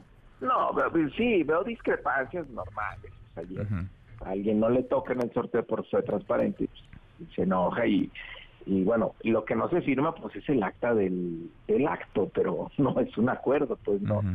Eh, esto se tiene que esto tiene que seguir adelante, no, porque así lo mandató el Consejo Nacional. Entonces no hay que yo soy el más interesado en seguir eh, promoviendo la unidad y también pues entender que, que nos corresponde en cada etapa y qué papel van a jugar. La- las encuestas de espejo se pusieron, Manuel, para dar certeza, no para generar incertidumbre. Y nosotros no propusimos a las empresas, nosotros confiamos porque estamos actuando de buena fe, porque somos compañeros del mismo movimiento y porque se les pidió que fueran encuestadoras serias. Entonces, yo ni cuestionaría ninguna de las que propusieron ellos, porque nosotros les tenemos toda la confianza a ellos, al igual que el presidente de la República se las tiene. Bien, Eh, las eh, los nombres de las casas encuestadoras, esos los conoceremos hasta el final del proceso. El 6 de septiembre los conocerán. Eh, queremos dejar que protegerlas, que las dejen trabajar, que no vayan a tener presiones, injerencias o eh, que alguien trate ahí de, de- de obstaculizar su trabajo. Pues sí, se sacaron la, la rifa del tigre porque las presiones, pues ya, ya me imagino cómo están. Bueno, pues así las cosas, entonces habrá una encuesta propuesta por Sheinbaum, una por Adán Augusto, una por Manuel Velasco y una con esta decisión de Ricardo Monreal por Marcelo Ebrard. Cuatro casas encuestadoras, cuatro mediciones espejo, además de la eje que será realizada por la Comisión de Encuestas de Morena, Mario. Es correcto. Bien. Pues gracias, vamos platicando en el camino, como siempre te agradezco. Muchas gracias. Gracias a ti, Manuel. Hasta luego. Gracias, muy buenas tardes. Mario Delgado nos lo confirma entonces. Si se puede, Monreal cede el espacio de la casa encuestadora que propuso a Marcelo Ebrard, quien ahora pues tendrá una casa encuestadora afín a él o propuesta por él en esta medición. Cuatro casas encuestadoras que a partir del 28 de agosto levantarán opinión. Vamos cruzando la media hora con 31 pausa antes, una vuelta por el mundo de la mano de mi tocayo Manuel Marín y volvemos, volvemos ahí más. Internacional. El presidente de Bielorrusia, Alexander Lukashenko, confirmó en una entrevista que Vladimir Putin nunca le dijo que comenzaría una guerra en Ucrania y que en cambio le pidió que lo respaldara si ocurría cualquier cosa. Además, admitió por primera vez que unidades rusas habían entrado en territorio ucraniano desde Bielorrusia, país que sirvió como base para preparar la guerra. Я вам клянусь, что у нас не было разговора о том, что Россия... Le juro que no se habló de que Rusia actuaría contra Ucrania. Nos reunimos con él en su residencia de campo y discutimos la situación que se había desarrollado. Putin me dijo entonces, y es la primera vez que comparto esto. Mira, Sasha, la situación es tal que, si algo pasa, Puede pasar cualquier cosa. ¿Me cubrirás las espaldas entonces? Por favor. La agencia de noticias Reuters aseguró en un reportaje que los grupos del crimen organizado utilizan las remesas para enviar dinero de sus organizaciones hacia México, noticia que fue retomada por políticos extremistas del Partido Republicano para amenazar con bloquear las remesas si llegan a la Casa Blanca en la elección presidencial de 2024. Siga a Manuel López San Martín en redes sociales. Twitter, Facebook y TikTok. M. López San Martín. Continúa con la información con Manuel López San Martín en MBS Noticias. MBS Noticias con Manuel López San Martín. Continuamos.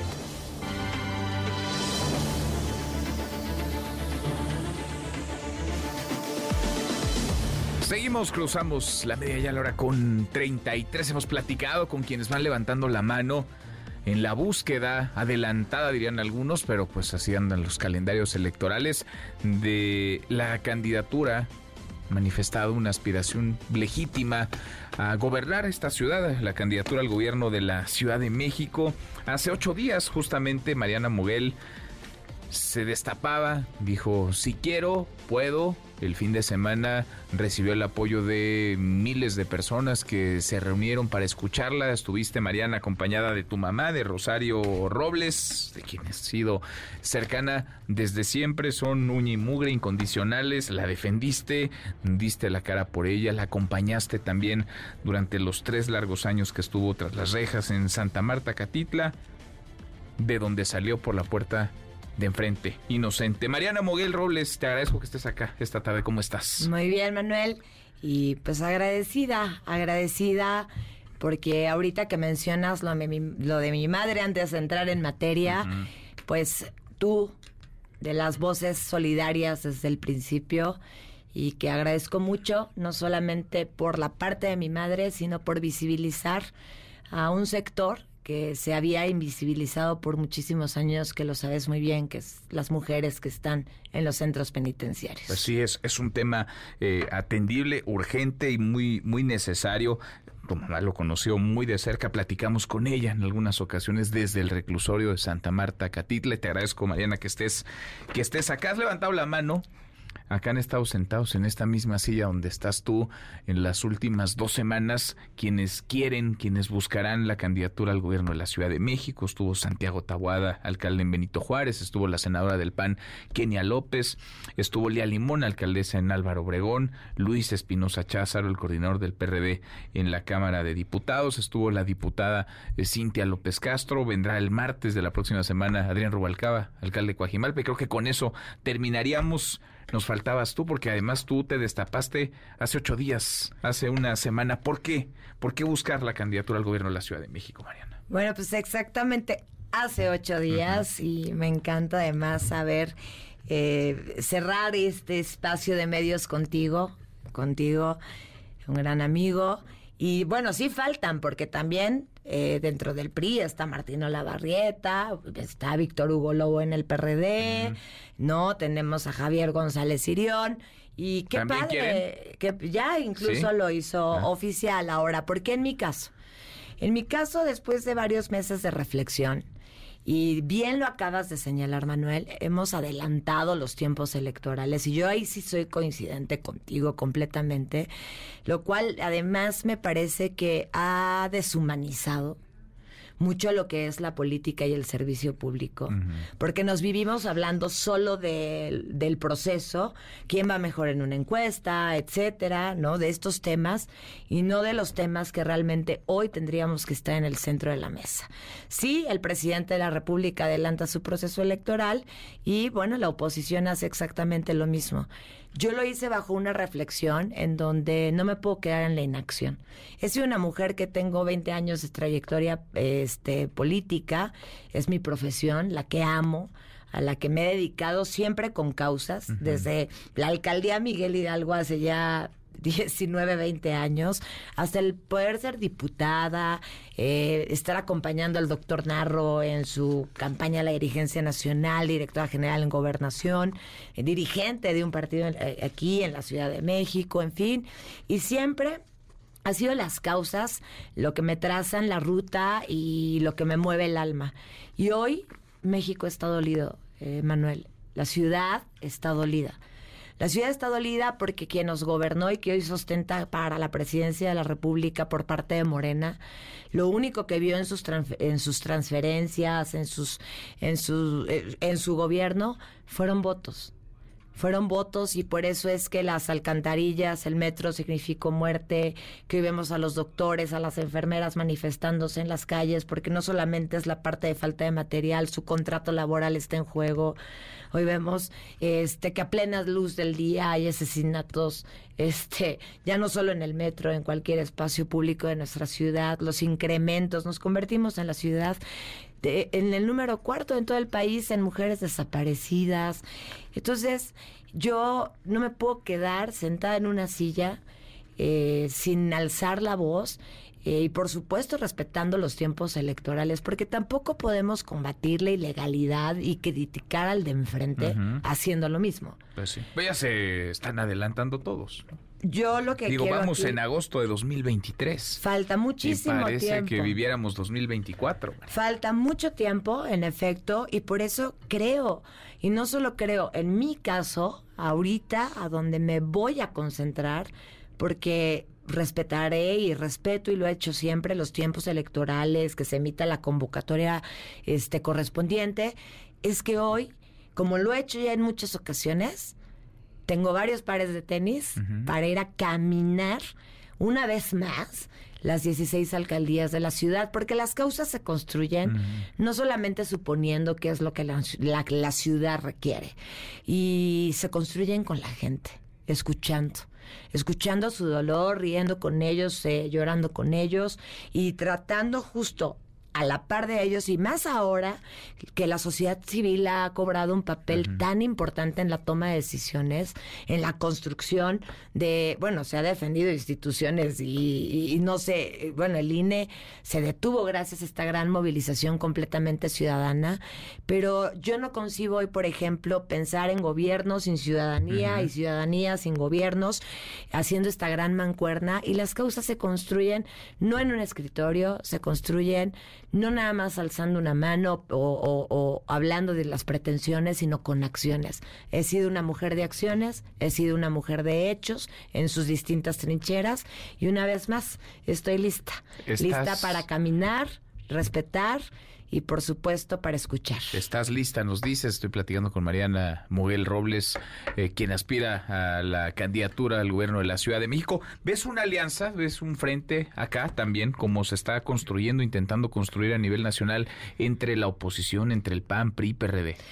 Por supuesto que hoy todo lo que tenemos que entender es que tenemos que ser los, eh, lo suficientemente maduros y maduras, todos los que tenemos realmente un legítimo interés por recuperar nuestra capital, en que se necesita, por supuesto, de la unidad, de una coalición. Hay muchas cosas que a mí me encantaría que se analicen sobre el método que se está utilizando hacia la presidencia de la República y entender que no solo se va a jugar la jefatura de gobierno, se juegan nueve gubernaturas más. Sí. Entonces, en donde el INE incluso a marcar género. ¿no? Donde va a decir que en tales estados le toca mujer, en otros no. Entonces, hay que ver de qué manera el método Pero son será muchos los que han levantado la mano en la Ciudad de México. ¿A poco se van a poder poner de acuerdo? Pues tendríamos que, si realmente desde tu convicción, desde tu convicción, realmente lo que está en serio en el centro de la mesa son las y los capitalinos, tenemos y tendríamos en un futuro y en el momento de su proceso que cerrar filas en torno a la o el mejor. Un acuerdo, una negociación, que haya un proceso interno, que haya encuestas, foros, ¿cómo te lo imaginas? Me imagino, por supuesto, un método donde la participación de la sociedad civil sea real, contundente, en donde se sientan no solo parte de una recolección de firmas, sino que se sientan parte de ello y más lo que viene. Y pero bueno, vamos a esperar a que se acabe este proceso del Frente Amplio por México, este, para el candidato a la, o candidata este, que saldrá, emanará de ahí, para ver qué se aplicará, Ahora, no solo en la ciudad. Terminan el 3 de septiembre. El 3 de septiembre, en teoría, van a presentar al ganador de este proceso, ganadora. Eh, ¿Tendría que iniciar acá en la ciudad cuándo? Pues en los tiempos electorales está marcado hacia noviembre. Pues sí, Vamos a esperar, comen es lo que todo el mundo dice. Se, se va a adelantar. Entonces, pues estaremos esperando y estaremos en su momento haciendo lo propio. Pero lo que sí quiero decir es que hay posiblemente, y muchos se les antoja, ¿no? Y me hablan, pero estás como en condiciones desiguales, Mariana. ¿No? Tú no tienes una alcaldía, este, tú no tienes una curules, en fin. Tú no tienes cargo. Hasta ahora, de los que enlisté, pues eres la única que no tiene un, un cargo, un cargo público actualmente. Soy la única que no tiene un cargo, en efecto, pero demostré, por ejemplo, en 1101 días que sin fuero, que sin cargo, alcé la voz y me enfrenté al Estado mexicano, desde el presidente de la República hasta el Poder Legislativo, y pásale por todas las que quieras, fiscal general, fiscal, la fiscal de la ciudad, defendiendo una causa, que no era solo Rosario, era la de la justicia. Y lo hice con la cara muy en alto, con la frente en alto y sin, el, y sin miedo. Recorriendo este país, 20 estados y principalmente la ciudad. Y, no debería de ser un piso disparejo porque pues yo espero y esperaré que todos quienes tengan un cargo, un puesto, jamás utilizaran ningún peso del erario público para no este fortalecer su imagen frente a absolutamente nada ni nadie Mm. y convertir en esto en una verdadera competencia de piso parejo.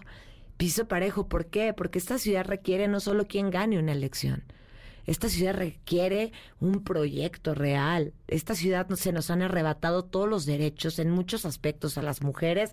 Bueno, ¿cuándo habíamos visto que en una marcha no se nos levantaran muros para callar los reclamos legítimos de las mujeres? ¿Cuándo habíamos visto en esta ciudad de verdad este que hoy estamos, bueno, el crimen organizado está incrustado en las 16 alcaldías? Lo que quiere decir es que se requiere, por supuesto, en su momento la madurez política y darle a la política y al servicio público la altura de miras de que tendremos que aceptar los resultados de manera positiva para cerrar filas en torno. ¿Por qué? Porque lo que nos vamos a enfrentar, Manuel, en el 24 y lo que creo que algunos no entienden, o algunas, y hablo en todos los sentidos, es que no está en juego un proyecto personal, no es el proyecto de Mariana, no es el proyecto de otro, de otra, o de una misma, es el proyecto de millones de mexicanos, es el proyecto de nuestra patria. Pues vamos a ver si lo entienden, porque yo veo mucha ambición en muchos o en muchas que están buscando un cargo o están buscando, intentando eh, sumarse, digamos, en cierta ola para ganar una, una posición. Tu mamá, Rosario Robles, fue jefa de gobierno ya. Fue jefa de Te gobierno. va a estar acompañando en este proceso, eso te juega a favor, te juega en contra. ¿Cómo, cómo ves? Una mujer muy conocida, reconocida en la Ciudad de México, Mariana. Te agradezco inmensamente la pregunta, Manuel, porque justo a veces pido que me... No, sí, ojalá me la pregunte. Porque, pues, por supuesto, muchas de las notas es la hija de Rosario Robles. Aquí quiero aclarar algo. Me siento inmensamente orgullosa de ser hija de Rosario Robles. Inmensamente. Y de Julio Mogel. ¿Cómo no sentirme orgullosa de dos padres que me enseñaron desde pequeña los valores que se tienen que tener en la vida misma, no solamente en tu vida profesional, sino en tu vida personal? Pero una cosa es la vida política de Rosario y otra cosa son 20 años de una propia trinchera que me he construido con mis caídas, ¿no? mis levantadas, con mis errores y con mis aciertos y que recordar, por ejemplo, que en la elección del 2015 que me permitió ser diputada, la gané 4 a 1. Yo gané esa elección con todo un equipo, gracias a la confianza de las, de las, de las y los milpaltenses y de los vecinos y las vecinas de Tlahuac, y que todos los espacios que he ocupado han sido por el- un esfuerzo propio. Y así como el hijo de un abogado tiene todo el derecho de seguir los pasos, de- me refiero, que él quiere ser abogado, los hijos de los políticos también tenemos derecho. Y que siempre se nos estén colocando los estigmas de los apellidos es como una parte violenta y no permitirnos también que se nos mida por nuestras propias capacidades. Yo estoy abierta a todas las críticas, tanto positivas, negativas, constructivas, etcétera, de lo que yo en mi andar he realizado como política, como servidora pública. Eh, eso, bienvenido. Y que me permitan ser, porque me llamo Mariana. Tengo un nombre, tengo un apellido, tengo una carrera y tengo una vida propia. Y vas a estar caminando entonces la ciudad, nos dices estas próximas semanas, meses, como lo llevas haciendo mucho tiempo, en la búsqueda de la candidatura al gobierno de la Ciudad de México. Vamos platicando en el camino, Mariana. Vamos platicando y de verdad reiterar, México está dolido, la ciudad está dolida y no podemos deshumanizarlo. Tenemos que hoy estar debatiendo exactamente justo de las causas que a la gente le importan. ¿Por qué? Porque no podemos olvidarnos de lo que debe de estar en el centro, que se llaman las y los ciudadanos. Esa debe de ser nuestra prioridad. Gracias, Mariana. Muchas gracias por estar aquí. esta Muchas tarde. gracias, Manuel, como Gracias. siempre. Es Mariana Muguel Robles, aspirante a la candidatura al gobierno de la Ciudad de México. Pausa, volvemos, volvemos, hay más. Redes sociales para que siga en contacto: Twitter, Facebook y TikTok. M. López San Martín. Continúa con la información con Manuel López San Martín en MBS Noticias. Ya estamos de regreso. MBS Noticias con Manuel López San Martín. Continuamos. Deportes con Nicolás Romay en MBS Noticias. Querido Nico, qué gusto, qué gusto saludarte, ¿cómo estás? Muy bien, Manuel, a mí me da más gusto saludarte, a ti y a toda la gente que, está con nosotros. Regresa a la Liga MX. Ah, para nuestra tranquilidad, sí, sí, sí, enorme expectativa, ¿eh? Enorme pues expectativa. Todos estamos eh, contando los días para que regrese la Liga MX, Nico. pues ya, ya son las horas. ¿eh? Nunca. el partido son es a las 7 de la noche. Entonces ya, ya son las, las horas. Entiendo que hoy no es el día importante para ti porque hoy no juega Necaxa. Hoy es León Mazatlán, Pumas contra Toluca, Puebla contra Atlético San Luis y Juárez contra Chivas. Y fíjate lo que son las cosas, Manuel. El sábado se respeta la League's Cup, ¿eh?